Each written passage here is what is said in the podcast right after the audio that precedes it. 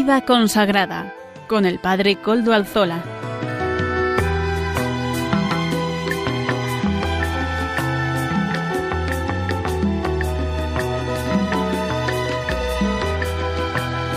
Buenas tardes, hermanos, amigos y oyentes. Hoy es jueves y son las 5 de la tarde, una hora menos en las Islas Canarias. En mi reloj marcan las 5 y un minuto, pero las 4 y un minuto en las Islas Canarias. Es por tanto la hora de vida consagrada en Radio María. Les saluda con sumo gusto el Padre Coldalzola, Trinitario. Hoy emito, como de costumbre, desde Algorta, Vizcaya, desde la parroquia del Santísimo Redentor. Me encomiendo al comienzo del programa a nuestro beato preferido, el beato Domingo Iturrate, cuyas reliquias custodiamos en nuestro templo parroquial. Él sea nuestro intercesor. Saludo a quienes nos están ayudando en el control en Madrid. Gracias a su servicio podemos emitir una vez más. Hoy, 12 de diciembre de 2019, jueves de la segunda semana de Adviento. Ayer su Santidad el Papa Francisco tuvo, como todos los miércoles, la catequesis abierta a los fieles que se acercan al Vaticano. Subrayo una de las frases que dijo en esa catequesis. Siempre habrá mártires entre nosotros. Esta es la señal de que vamos por el camino de Jesús. Es una bendición del Señor que exista en el pueblo de Dios alguno o alguna que sea este testimonio del martirio. Son palabras, las de ayer del Papa Francisco, que nos recuerdan a los miles de cristianos, hermanos nuestros, que viven en situación de persecución. Hoy también, sí, hermanos, hoy también. Vaya nuestro recuerdo hacia ellos al inicio de nuestro programa de hoy. En este tiempo de Adviento nos acordamos de los cristianos perseguidos. Paso a presentar los contenidos del programa de hoy. Comenzamos dando voz a los pastores de la Iglesia. Hoy contamos con la colaboración del obispo de Mondoñedo Ferrol, don Luis Ángel de las Heras, que es miembro de la Comisión Episcopal de Vida Consagrada. En la sección de testimonio, hoy nos acompañan algunos alumnos del Instituto de la Santísima Trinidad. Ellos nos explicarán, ellas más bien, cuál fue la experiencia de las fundadoras del Instituto de la Santísima Trinidad, o Trinitarias de Valencia, más conocido como eso. Amaro Villanueva nos ofrecerá la sección Música para Evangelizar. La Madre Olga del Redentor nos presentará la sección de Camino con Madre Olga, unos minutos de reflexión espiritual. Y finalmente, el Padre David García Rico nos presentará el Evangelio del Domingo, este licenciado de la Gregoriana en Biblia, como siempre, nos pone en conexión con la liturgia del domingo que llega. Ya saben, además, que ustedes se pueden poner en contacto conmigo y con el programa por medio del correo electrónico del mismo. Ya se lo recuerdo. Vida consagrada, todo seguido y en minúscula, arroba radiomaria.es. Vida consagrada, arroba radiomaria.es. Ustedes pueden escribirme a él y yo mismo les contestaré. Recuerdo además que desde ya nos pueden escuchar por medio de los podcasts de la web. Ya nos suben el nuestro. Amaro Villanueva lo hace semanalmente y estamos al día, así que ustedes después pueden escuchar este programa a otras horas. No lo olviden. Y sin más dilación, don Luis Ángel de las Heras, adelante. Buenas tardes, amigos y amigas oyentes. Espero que el tiempo de Adviento os esté llenando de gozo y de esperanza. Y espero también que vayamos poniendo belenes, con el sentido que el Papa Francisco nos ha invitado a recuperar en su carta apostólica Admirabile Signum, para preparar bien la celebración del nacimiento del Señor de la bienaventurada Virgen María, cuya advocación de Guadalupe celebramos además hoy. En oración constante. Así se titula el apartado del capítulo cuarto de Gaudete Resultate sobre algunas notas de la santidad en el mundo actual que vamos a comentar esta tarde. Lo primero que podemos pensar al leer este título en oración constante es que se trata de lo que hacen y deben hacer las personas consagradas, especialmente las contemplativas. Sin embargo, el Papa Francisco nos recuerda que la oración es para todos y que no hay santidad sin oración. Ciertamente nos ayudará la vida consagrada porque es escuela de oración y ha de enseñarnos a vivir en oración constante. Es decir, nos va a enseñar a vivir suspirando por Dios, liberándonos de las asfixias de los círculos cerrados, nos va a enseñar a andar en la presencia iluminadora de Dios en la vida cotidiana. Claro, para eso hay que dedicar tiempo a estar a solas con el Señor, tiempo a solas para recoger la realidad de nuestro mundo y ponerla en manos de Dios. De manera que con su ayuda nos comprometamos a trabajar por el bien y la salvación de la humanidad entera, de los de lejos y de los de cerca, de los conocidos y de los desconocidos. Trabajar por los pobres, por la paz, por la justicia, por la fraternidad humana, por el cuidado de la casa común. En este sentido destaca el Papa Francisco la oración de súplica e intercesión, como expresión de confianza en Dios, porque solos no podemos hacer nada, como expresión también del amor al prójimo. En la oración hacemos vida el mandamiento de Jesús de amar a Dios y a los hermanos. Para vivir este mandato del amor necesitamos pasar tiempos de soledad con Dios, a solas con Dios.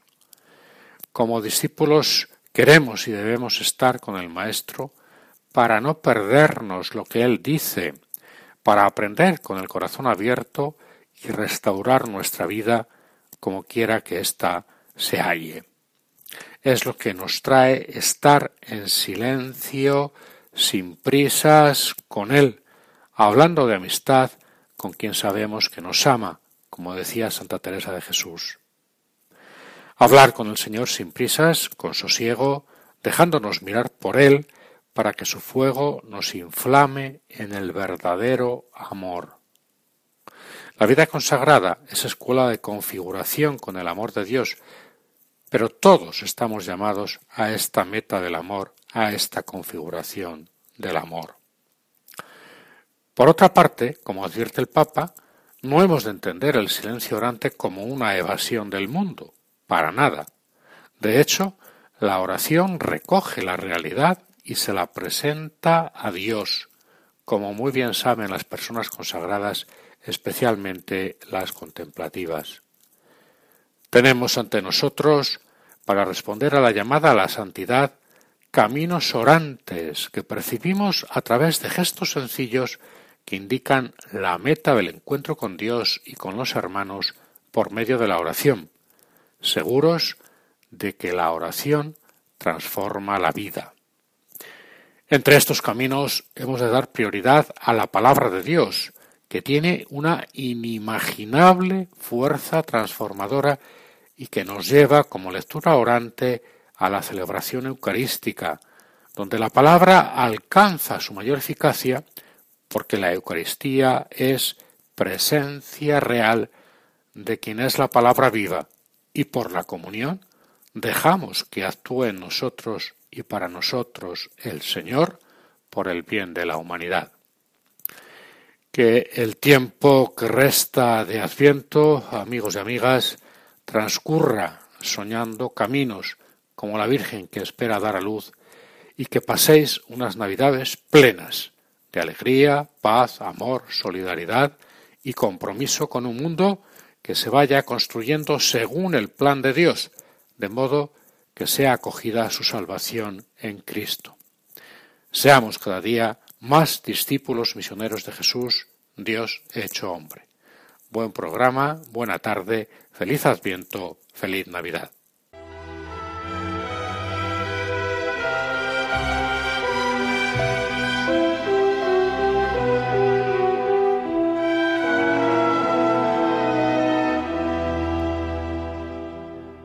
Gracias. Agradecemos a don Luis Ángel de las Heras su intervención y sus palabras al comienzo de este programa.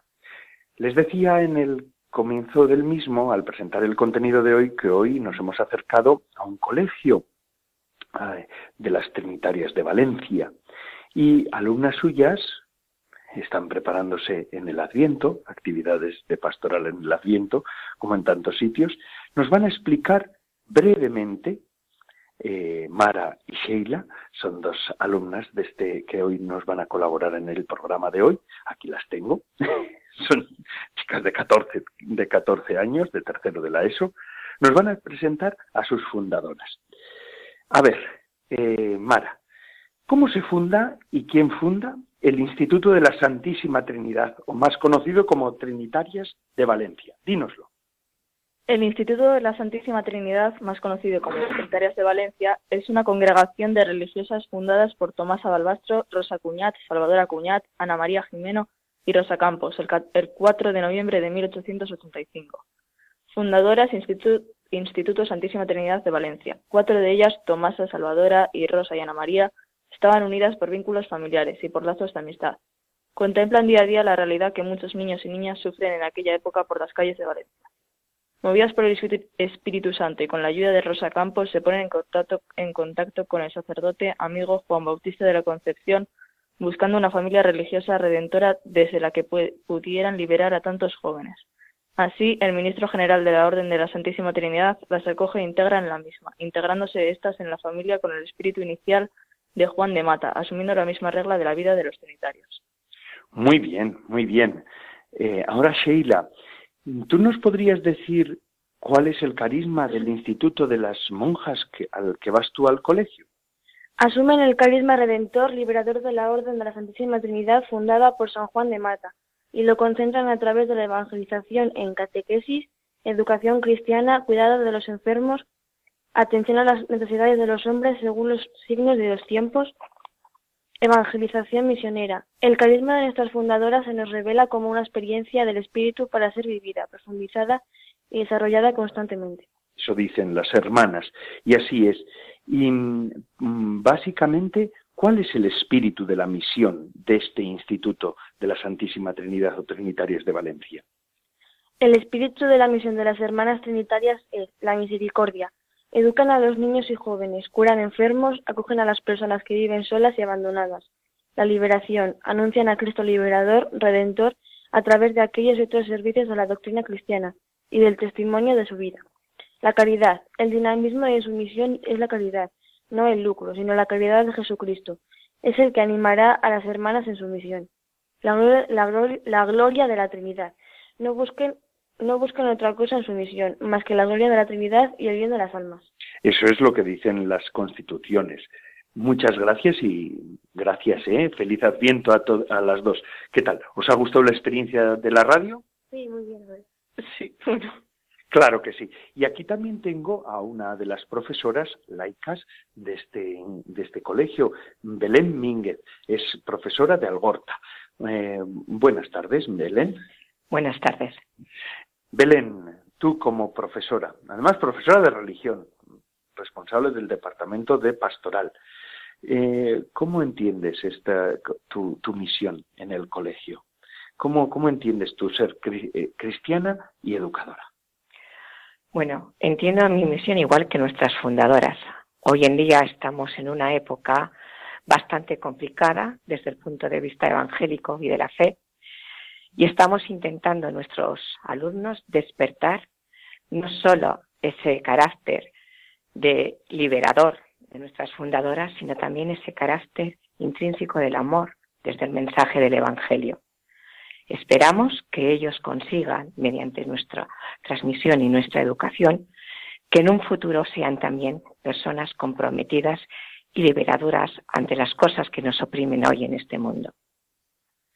Se nota, ¿verdad?, que Belén es la profesora de religión, además de la delegada de pastoral. Muchísimas gracias, Belén. Otro día podremos hablar con más tiempo y con más, con más espacio en este programa de vida consagrada, porque los laicos también estáis en esta tarea. Eh, gracias y feliz Adviento. Gracias a vosotros por habernos invitado. Lo mismo. Feliz Adviento para todos. Y ahora seguimos con el programa. Quedaos un momentito, porque vamos a escuchar música para evangelizar. Nuestro colaborador, Amaro Villanueva, nos presenta la canción de hoy.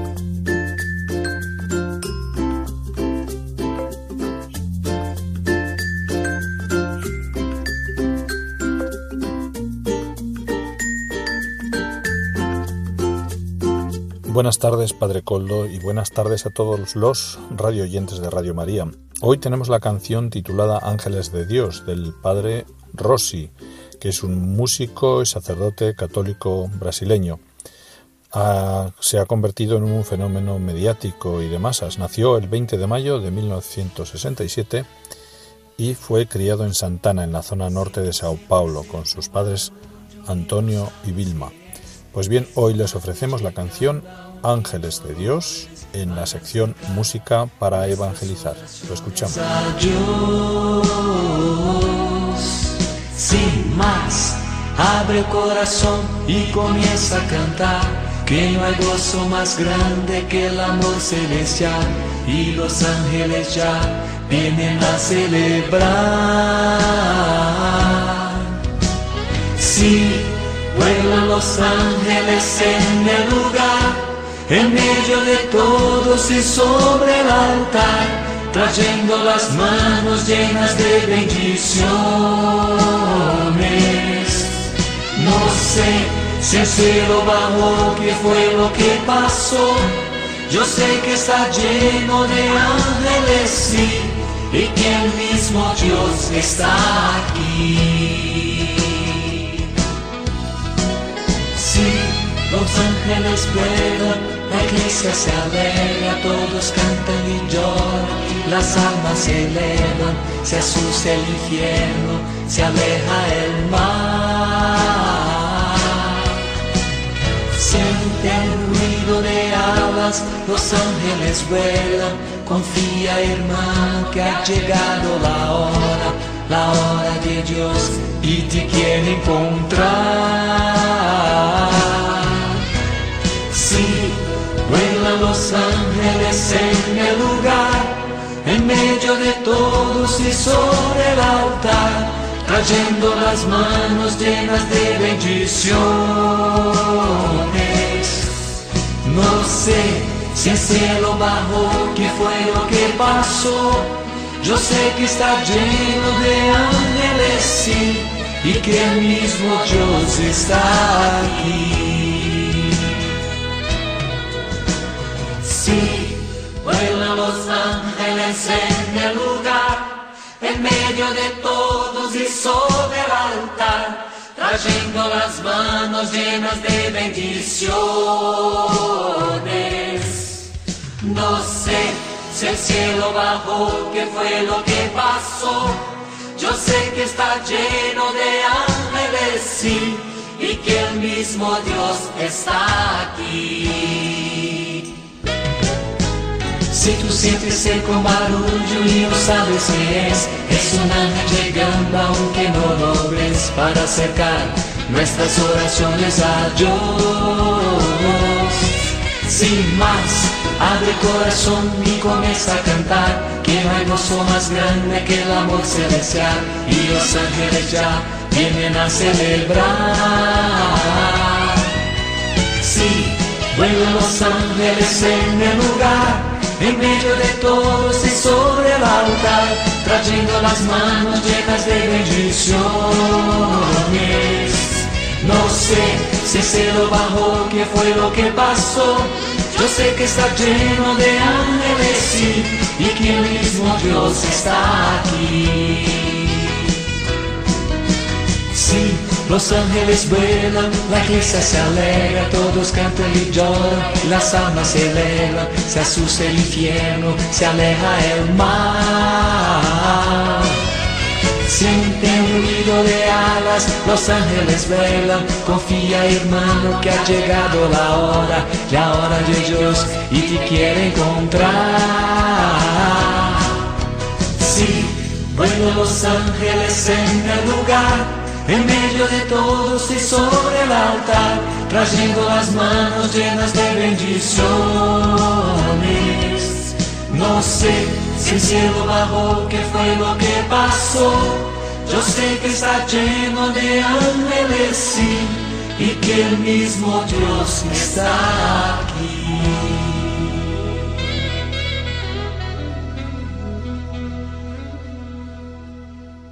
Gracias a Villanueva por ofrecernos esta canción y como decíamos al comienzo, ahora unos momentos de espiritualidad. La madre Olga María del Redentor, eh, además ella también fue estuvo en esta zona, vivió en Algorta y también en un tiempo fue alumna de este colegio, hoy fundadora de las Carmelitas Samaritanas, nos presenta estos minutos de camino con Madre Olga. Buenas tardes, querido Padre Coldo y queridos radioyentes todos del programa de Radio María Vida Consagrada. Seguimos con nuestro planteamiento teresiano de la vida consagrada y hoy vamos a hablar un poquito sobre el estilo de vida. El estilo de vida es algo que no nace espontáneamente del cumplimiento de lo establecido. Eh, yo puedo cumplir perfecta y puntualmente cada punto de mis constituciones, pero eso en sí no da lugar a un estilo de vida. Más bien daría lugar a, una especie de, desfile militar, ¿no? Es todo muy bonito, todo el mundo hace lo que hay que hacer eh, bien y a su debido tiempo, al momento. Ojalá, ojalá, ¿eh? ojalá que, que todos lo hiciéramos, todo sería estupendo. Y quedaría todo súper bien coordinado y tal, todo a la misma hora, todo al mismo tiempo, todo perfecto. Pero eso Simplemente eso no, no da lugar a un estilo de vida. El estilo de vida es algo eh, que nace cuando se descubre el espíritu que se pretende vivir con esas normas, ¿no? con eso que está ahí en las constituciones.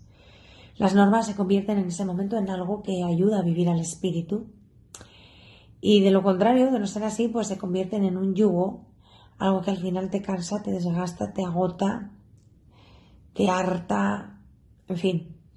Pero también es verdad que por otro lado no podemos prescindir de las normas porque son necesarias. ¿no? Esto es como, como el código de circulación.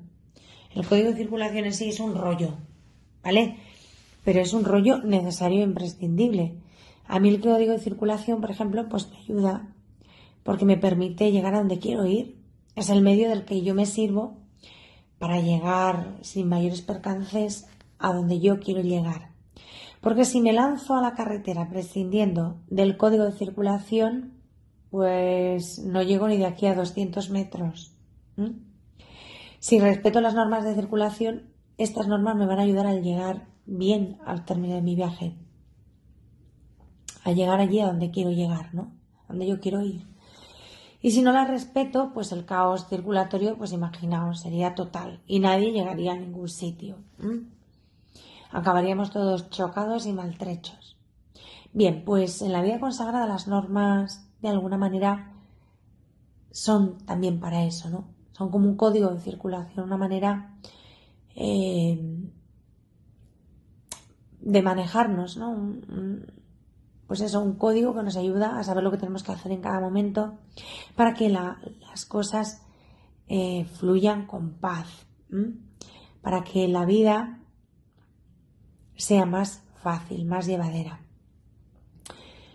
Eh, cuando yo cumplo las normas, cuando comprendo bien a dónde quiero llevar, llegar y cuál es mi meta, cuál es el espíritu que quiero vivir, esas normas que no están tampoco al azar ahí, sino que han sido estudiadas, cuidadas y finalmente aprobadas, eh, nos ayudan a conseguir este propósito. Pero tenemos que tener claro respetando siempre mucho las normas, qué es lo que importa, ¿no? que en este caso es el destino del viaje, a dónde queremos llegar.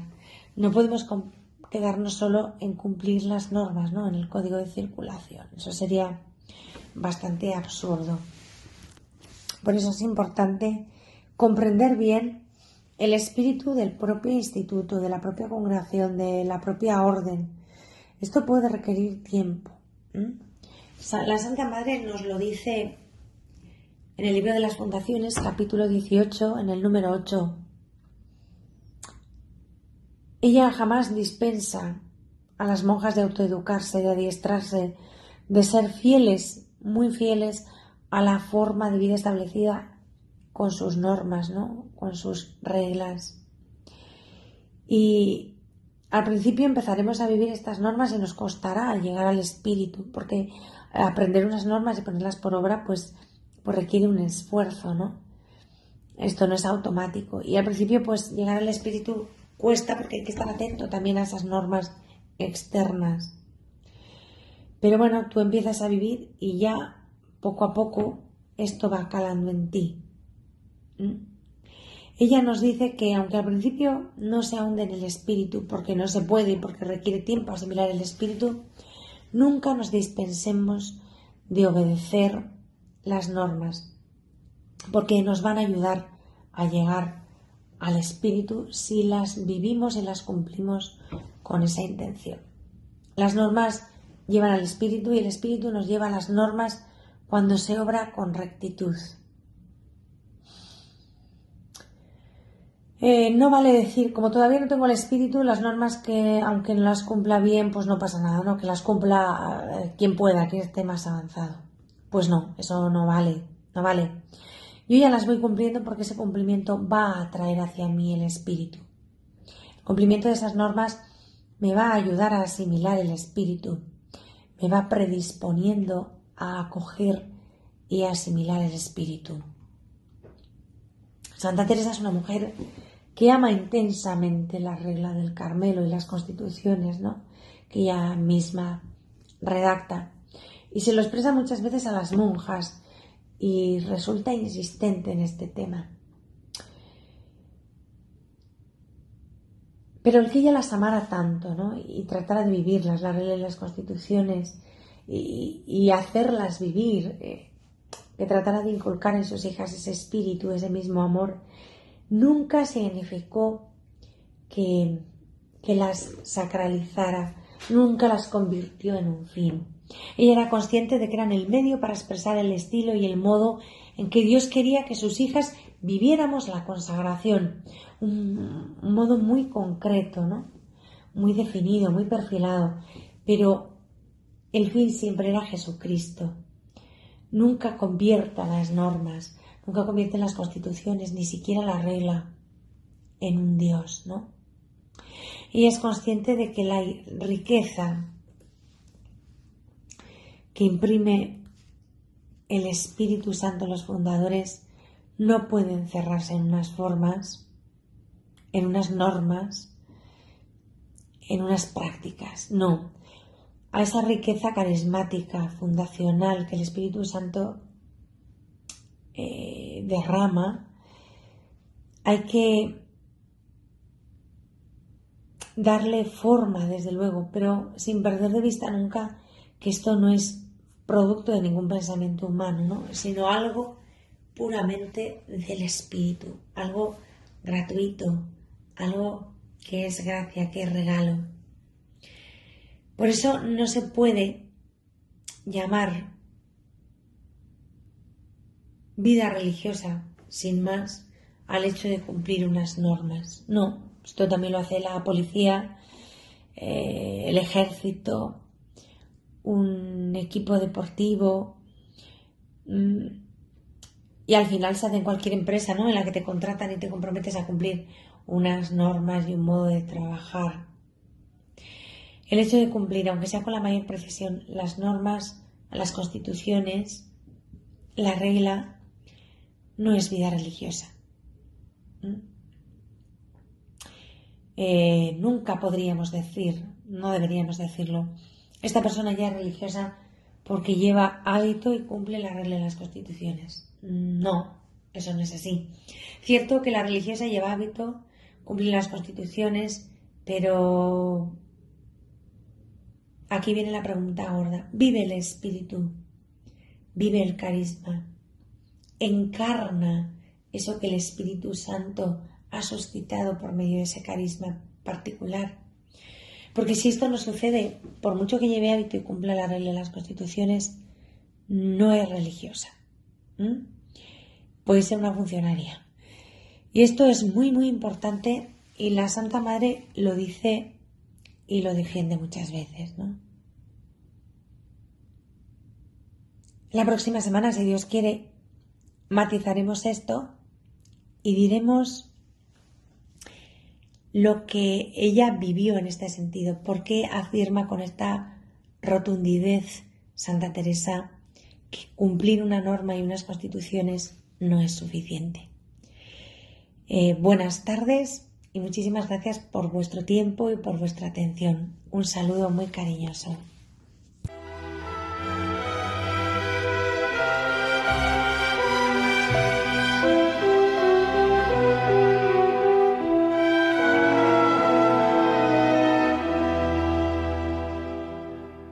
Siempre palabras refrescantes las de Madre Olga en ese espacio de camino con Madre Olga. Seguiremos. Ella todavía tiene mucho que decirnos. Y ahora vamos a continuar con nuestro programa de vida consagrada en el que estamos. Este programa eh, se hace gracias a Radio María. Radio María es es la radio de la Virgen. Vamos a escuchar cómo podemos ayudar a Radio María una y otra vez más. Cuando decimos que en Adviento pedimos la venida del Salvador, no hablamos de teorías.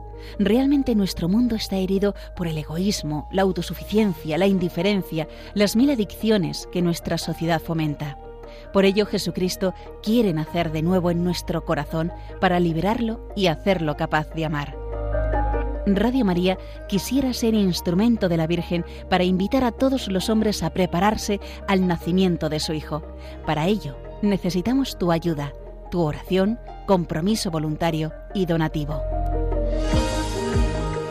Colabora puedes hacerlo en cualquier sucursal del Banco Santander en las cuentas de la Asociación Radio María o si quieres que tu donativo desgrave fiscalmente en las cuentas de la Fundación Amigos de Radio María, indicándonos tus datos personales y DNI por teléfono si es la primera vez que lo haces.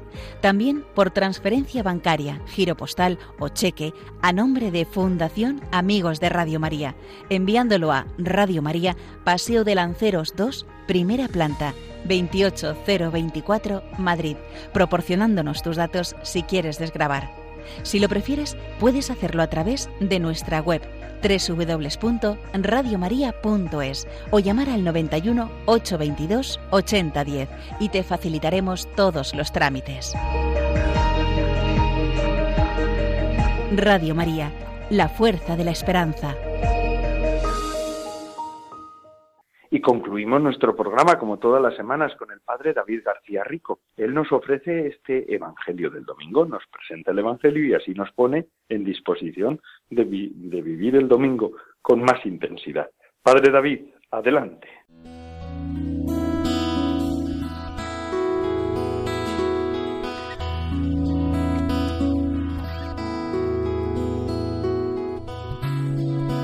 Buenas tardes amigos de Radio María. Este próximo domingo, 15 de diciembre, en la iglesia celebramos el tercer domingo de Adviento. Vamos a escuchar el Evangelio de ese día que está tomado de San Mateo y dice así. En aquel tiempo, Juan, que había oído en la cárcel las obras del Mesías, mandó a sus discípulos a preguntarle, ¿Eres tú el que ha de venir o tenemos que esperar a otro? Jesús les respondió, Id anunciar a Juan lo que estáis viendo y oyendo. Los ciegos ven y los cojos andan. Los leprosos quedan limpios y los sordos oyen. Los muertos resucitan y los pobres son evangelizados. Y bienaventurado el que no se escandalice de mí. Al irse ellos, Jesús se puso a hablar a la gente sobre Juan. ¿Qué salisteis a contemplar en el desierto? ¿Una caña sacudida por el viento? ¿O qué salisteis a ver? ¿Un hombre vestido con lujo? Mirad, los que visten con lujo habitan en los palacios. Entonces, ¿a qué salisteis? ¿A ver a un profeta? Sí, os digo, y más que un profeta. Este es de quien está escrito. Yo envío a mi mensajero delante de ti, el cual preparará tu camino ante ti. En verdad os digo que no ha nacido de mujer uno más grande que Juan el Bautista, aunque el más pequeño en el reino de los cielos es más grande que él.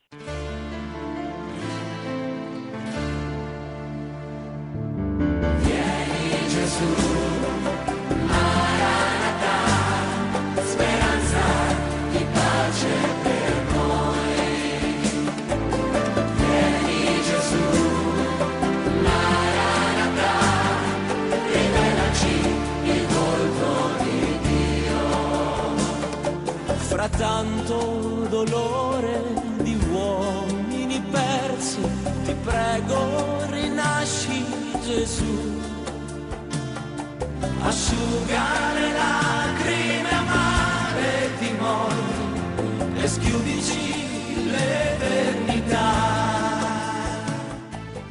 Amigos oyentes, Hoy el Evangelio comienza diciéndonos que Juan el Bautista se encuentra en la cárcel.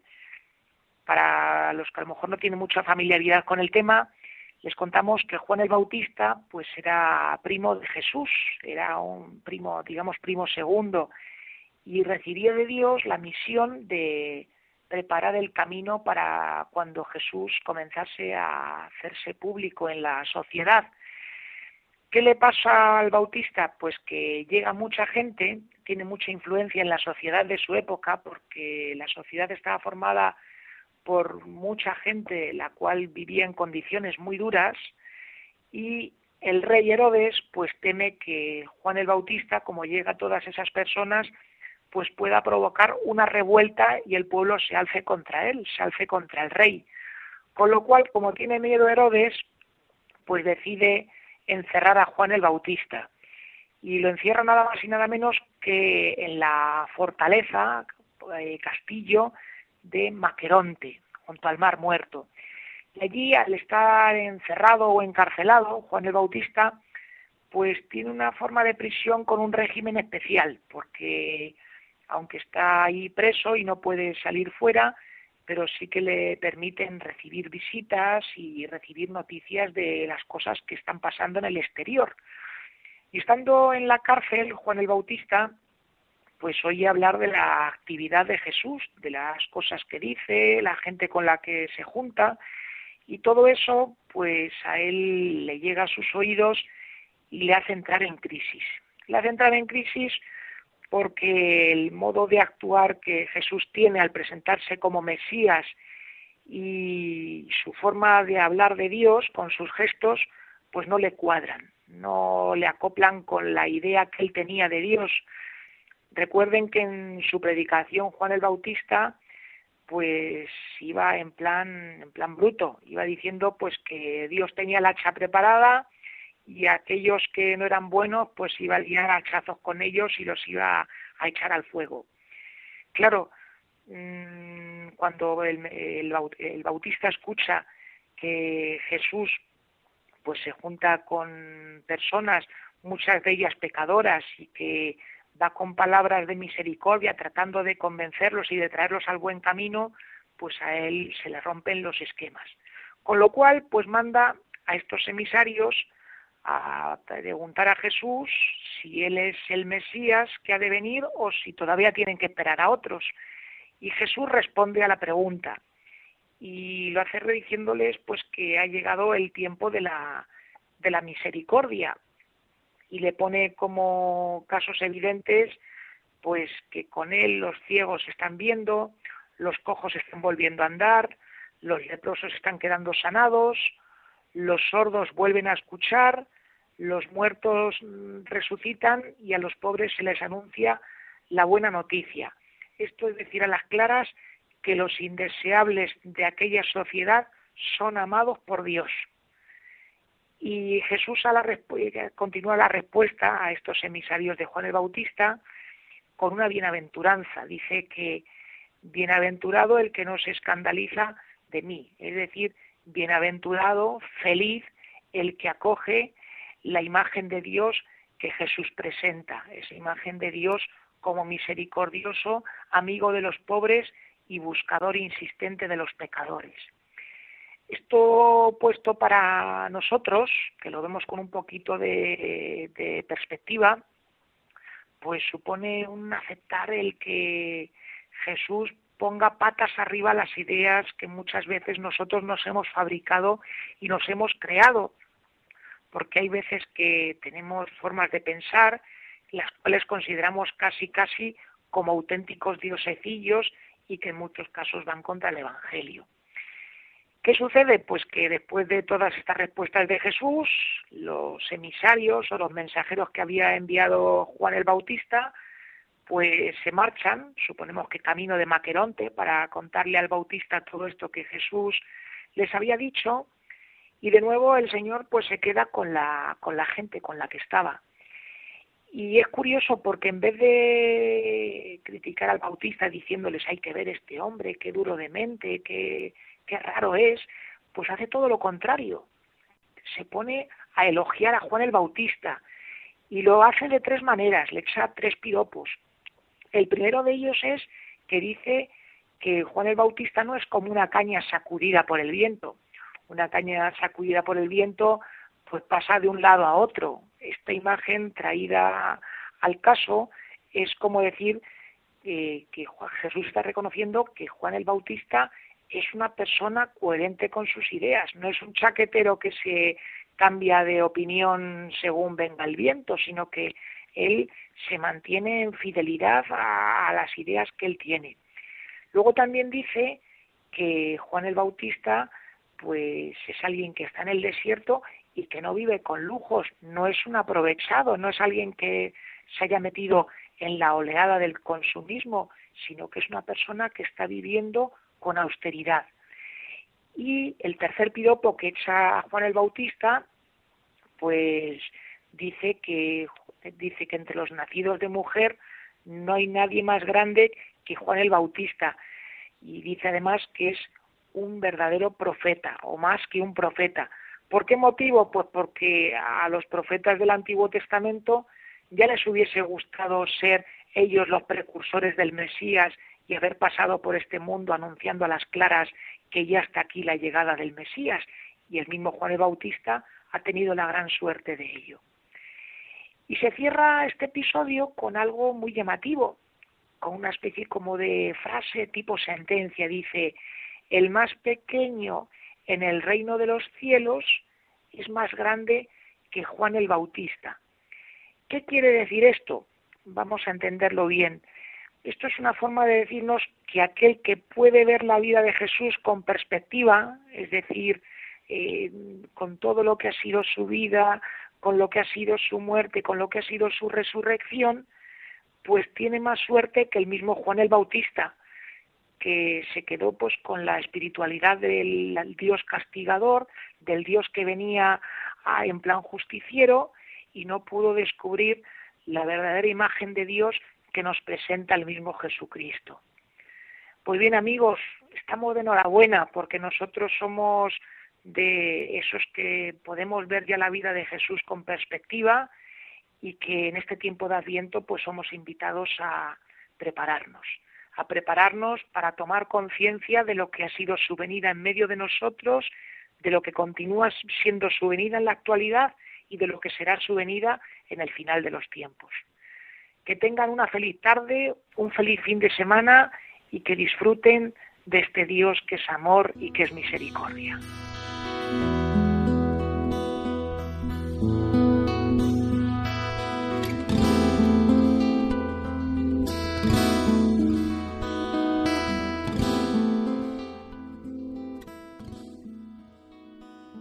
Muchas gracias, Padre David García Rico, que nos ofrece este Evangelio del domingo ya queda poquito para concluir.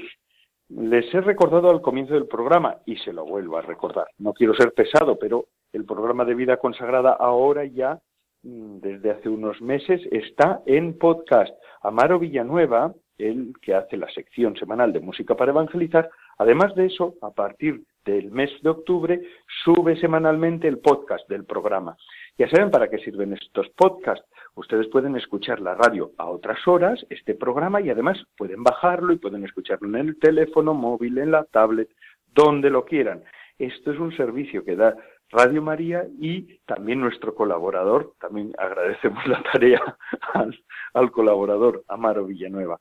Y el programa de vida consagrada de Radio María ha concluido una semana más. Gracias a todos los que semana tras semana nos ofrecen su fidelidad y compañía. Es una gozada contar con todos ustedes. Ustedes son la razón de, ser de nuestro programa y la de todos los programas de esta radio de la Virgen. Les dejo ahora con la hora feliz. Hemos estado con eh, chavales del colegio, pues ahora la hora feliz, el espacio dedicado a los más pequeños de casa. Y además, esto no para. 24 horas de emisión. Se despide de todos ustedes, Padre Coldo Alzola, Trinitario. Recen por mí, yo lo hago por ustedes. Hasta la semana que viene, si Dios lo quiere.